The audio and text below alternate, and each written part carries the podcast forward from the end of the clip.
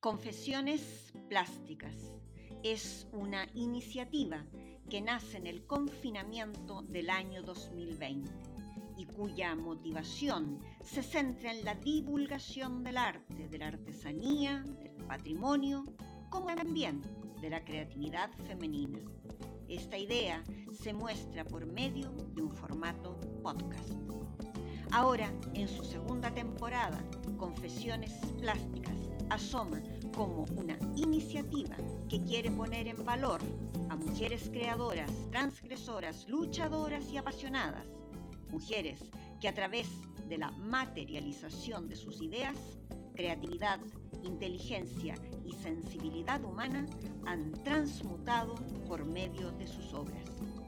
En el mundo actual, donde la disputa y la violencia se apoderan del día a día, es el arte y la creación de estas mujeres quienes nos pueden rescatar dando nuevas miradas, inquietudes y sobre todo siendo referentes para otras mujeres, jóvenes, viejas o niñas, pues su creación y su arte nos trascienden.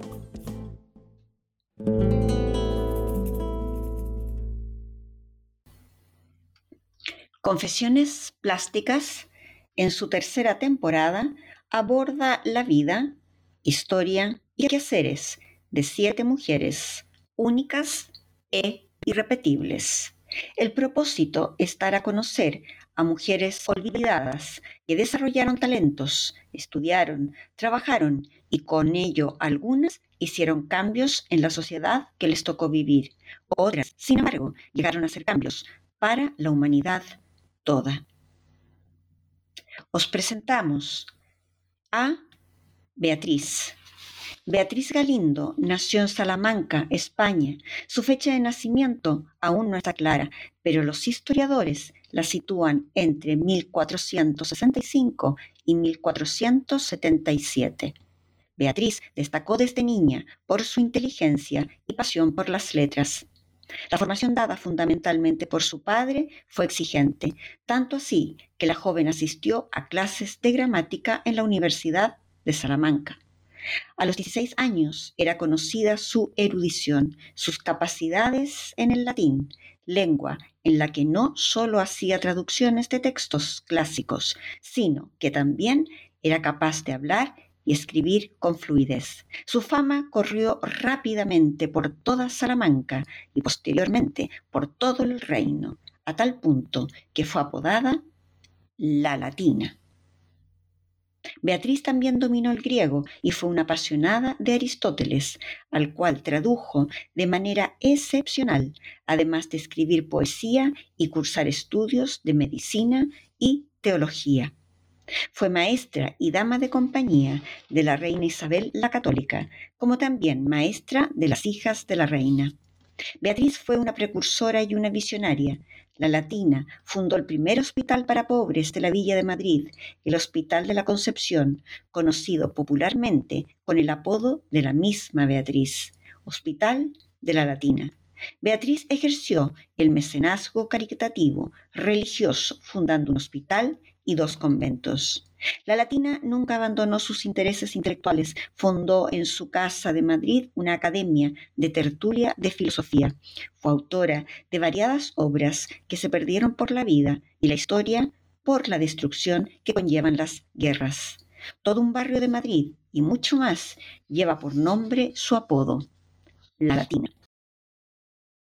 Sara. Sarah Biffen nació en octubre de 1784 en una familia de granjeros en East Quantoxet, Somerset, Reino Unido. La pequeña Sara nació diferente, muy diferente a los demás, unas diferencias notorias, pues eran diferencias físicas. Nació sin brazos y sin piernas. En su lugar tenía unos escasos muñones. Por tanto, Tampoco tenía nada parecido a unas manos. Su altura total por ello mismo era de 94 centímetros. A pesar de sus grandes distancias respecto al parecer físico de los demás, y a pesar de que el mundo está hecho para el común denominador de los humanos, pues a pesar de ello, la niña aprendió no solo a leer, sino que más tarde aprendió a escribir, a usar tijeras, a hacer labores de costura y a vestirse por sí misma, usando hombros, dientes y boca. Cuando Biffen cumplió 12 años y siendo aún una niña, sus padres la entregaron a un hombre llamado Emmanuel Dukes. La idea de los padres y del propio Dukes era entrenarla en nuevas tareas y así de feria en feria, de circo en circo y en los célebres espectáculos de rarezas de la época. Un día apareció un ilustre visitante en el circo, George Douglas, conde de Morton. Él quiso ver con sus propios ojos acaso Biffen podía pintar con la boca y sin ayuda de terceros.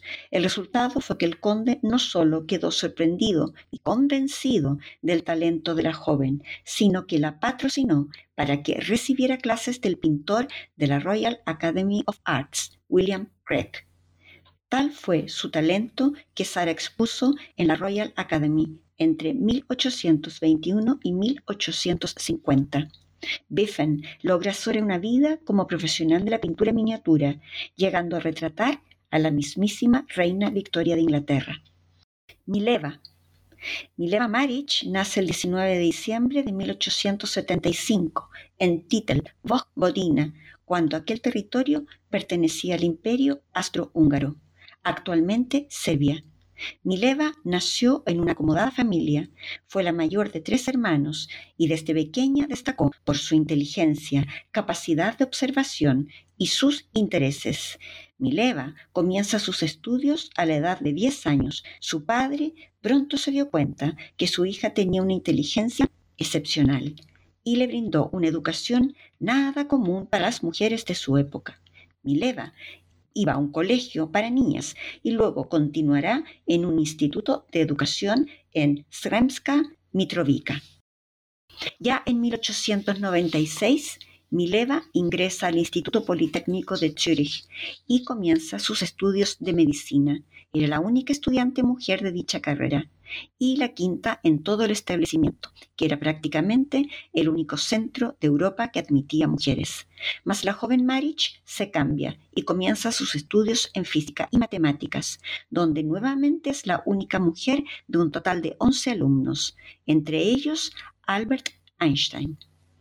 Por años Mileva fue el sustento matemático de las investigaciones de Einstein. Fue una co-investigadora y una co autora. Las investigaciones de Mileva fueron fundamentales para que Einstein desarrollara su teoría.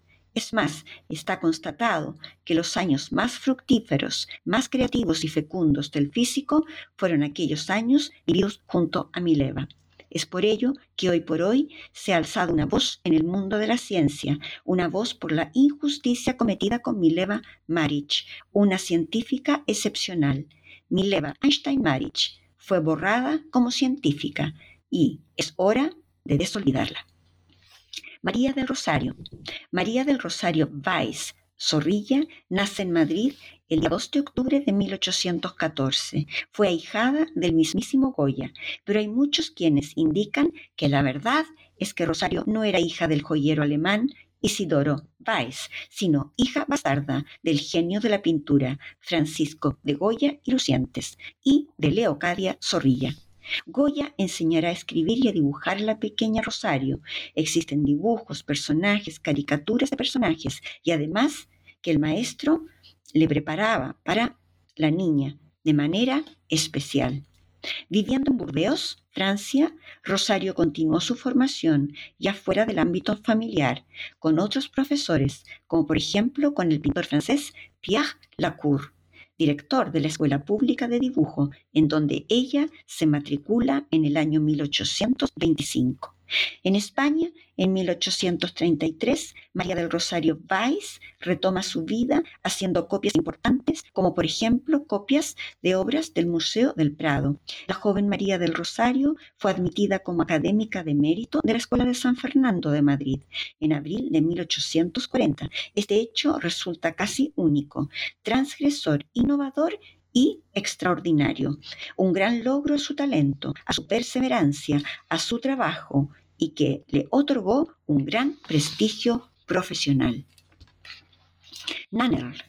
Nannerl fue María Ana Walpurga Ignatia Mozart, quien nació en Salzburg el 30 de julio de 1751. Tristemente siempre, seguido de su nombre, se dirá que fue hermana mayor del célebre músico Wolfgang Amadeus Mozart e hija de Leopold Mozart. Aunque sea una olvidada más, Nannerl tuvo nombre y talento propio. Leopold Mozart padre y profesor, comenzó a enseñar a la pequeña Nanel a tocar instrumentos como el clavecín, piano y violín de forma magistral cuando ella tenía la corta edad de cinco años y ya apuntaba como niña prodigio. Que su hija fuese un prodigio hizo que Leopold se enfadara mucho y pusiera todo su empeño en su hijo Wolfgang, otro talento musical, y dejará a Nanel como un acompañamiento, como un aderezo gracioso y gentil de su hermano. Esto sucedía a pesar de que su padre mencionaba que su hija podía acompañar en clave, en cualquier tonalidad, incluso en algunas inesperadas. Con todo el talento que poseía, la mayor de los hermanos, Mozart, le tocó retirarse de la música en público a la edad de 14 años y debió iniciar su preparación para ser una buena esposa. Desde 1769 ya no le permitieron los viajes junto a su hermano y en 1770 Wolfgang triunfaba sin discusión en Italia, mientras Nanel debía permanecer en casa, siendo preparada para un buen y conveniente matrimonio. Dejó de ser ella una compositora genial y prodigiosa para comenzar a ser la hermana del genio Mozart. Existen evidencias sobre el hecho de que la joven Nanner hizo varias composiciones musicales. Estas evidencias se sostienen en cartas enviadas por su hermano en donde alababa y destacaba su trabajo. Alejandrina. Alejandrina Anselma de Gessler-Schau nació en Cádiz, España, en 1831. Fue hija del cónsul de Rusia en Cádiz, Alejandro Gessler, y de Aurora Shaw de Murphy, malagueña. Alejandrina vivirá su infancia en la ciudad gaditana, recibiendo allí sus primeras lecciones de dibujo y pintura. En su casa familiar había una importante colección de pintura. Esto incentivó y motivó la vocación artística de la pequeña. Afortunadamente, el caso de Alejandrina es el caso feliz, en donde los padres observaron y a su vez estimularon el talento natural de su hija. Alejandrina se casará a los 22 años y fijará su residencia en París. En la ciudad de la luz, la joven gaditana tomará clases con Charles Joshua Chaplin, con Jérôme Bonnet y Lefebvre, quienes impartirán clases en la Academia Libre, de donde era alumna Alejandrina. La pasión de Alejandrina se transformó en su oficio y comenzó a destacar por su talento y asumirá el seudónimo en su trabajo pictórico como Madame Anselma. En 1863 expone por primera vez en el Salón de París, para luego seguir haciéndolo con regularidad, principalmente con cuadros de escenas religiosas. Madame Anselma tuvo encargos del Ministerio de Instrucción Pública, Cultura y Bellas Artes de Francia. Madame Anselma también fue una gran artista decorativa. La Junta de Gobierno del Ateneo de Madrid la nombrará miembro de honor. Luego, la Real Academia de San Fernando de Madrid le otorgará los honores de académico correspondiente en París. En ambos casos fueron distinciones que por primera vez se daban a una mujer. Madame Anselma fue la primera en recibirlas. Violeta. Violeta del Carmen Parra Sandoval nace el 4 de octubre de 1917 en San Fabián de Rico o en San Carlos, no hay consenso en ello, actual región de Ñuble, Chile. Violeta, conocida mundialmente como la autora de la canción Sin Igual, gracias a la vida, fue una artista música y plástica, compositora y tejedora, y también cantora recopiladora, investigadora y divulgadora del folclore chileno, reconocida como una de las principales folcloristas en América del Sur. Fue miembro de la célebre familia Parra. Su trascendencia tanto en la contribución al quehacer artístico chileno como en la capacidad de observación de las costumbres campesinas hicieron que Violeta Parra lograra una radiografía atemporal de su país. El Chile que Violeta narró y cantó es la columna vertebral más ancestral e inamovible jamás descrita. Sus canciones, su poesía y su reclamo político y social han sido de una trascendencia vital para comprender a la sociedad de aquel austral país del sur de América. Mujer altiva, dura, atípica, de una sensibilidad aguda, logró hacer una publicidad de su persona, de su historia, a veces poco cercana a la realidad, para poder así vender su trabajo.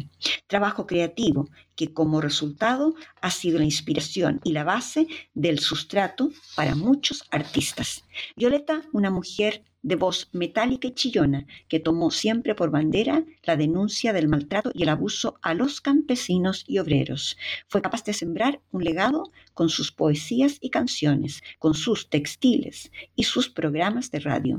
Violeta fue una mujer ruda, única, apasionada e iracunda.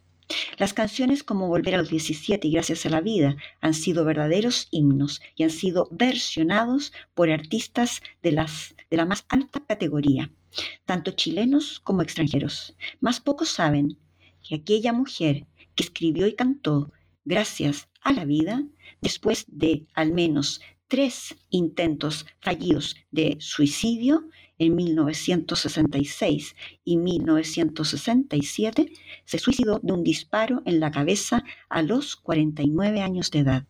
En su última carta dirigida a su hermano Nicanor, escribió, abro comillas, yo no me suicido por amor, lo hago por el orgullo que rebalsa a los mediocres. Cierro comillas. Cada una de estas historias merece 30 minutos de nuestro tiempo, de una tarde cualquiera. Os dejamos invitados a escuchar estas historias cada sábado a partir del 28 de mayo. Bienvenidos al mundo de confesiones plásticas.